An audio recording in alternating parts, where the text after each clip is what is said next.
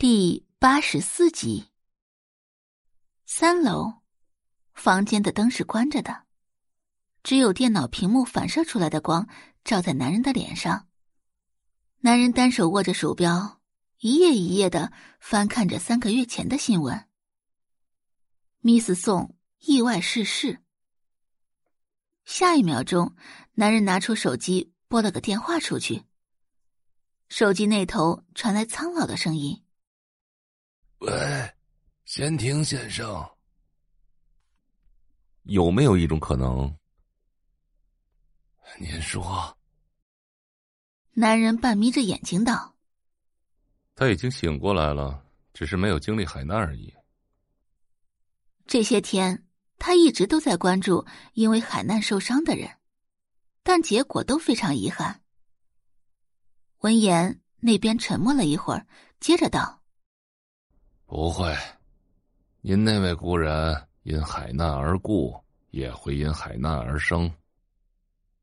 你确定吗？是的，我确定。男人没有再说话，直接挂断了电话。为什么？为什么宋画会给他那么强烈的似曾相识的感觉？尤其是在秀水山的惊鸿一瞥，还有。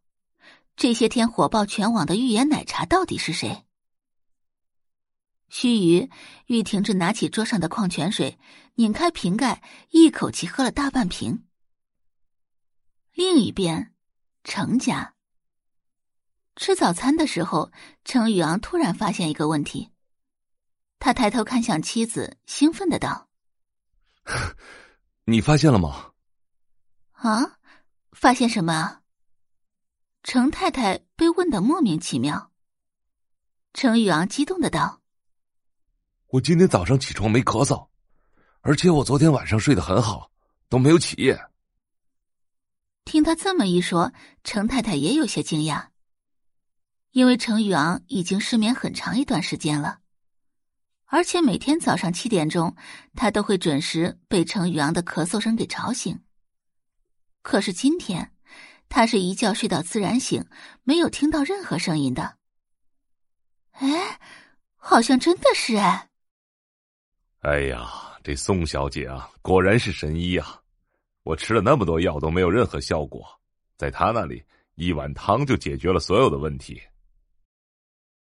这下子，程宇昂就更加相信宋画可以治好上官莹莹了。程太太看向程宇昂，有些好奇的道。这宋小姐全名叫什么呀？今年多大了？好像确实有点厉害啊。不得不说，程太太现在对宋画充满了好奇。原本她以为宋画是在吹牛，就一碗汤而已，怎么可能会解决西药都解决不了的问题呢？可现在，事情完全出乎了他的意料。呃，宋小姐全名宋画。这具体的年龄嘛，我也不是很清楚，不过看样子应该不超过十八岁。这也是为什么程宇昂一开始在药店遇到宋画时，并不信任宋画的原因。一个看起来十七八岁的孩子，怎么可能会有什么医术呢？啊，那他岂不是还未成年吗？程太太问道。程宇昂点点头。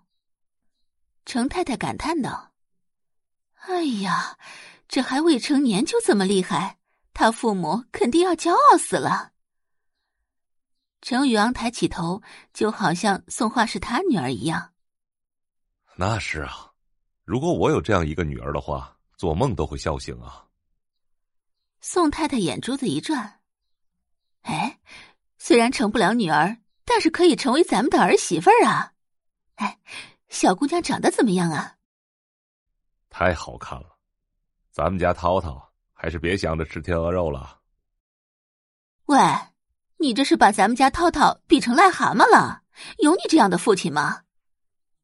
程太太有些不满，但同时她也非常好奇，那个小姑娘究竟会漂亮成什么样，才能让程宇昂说出这样的话？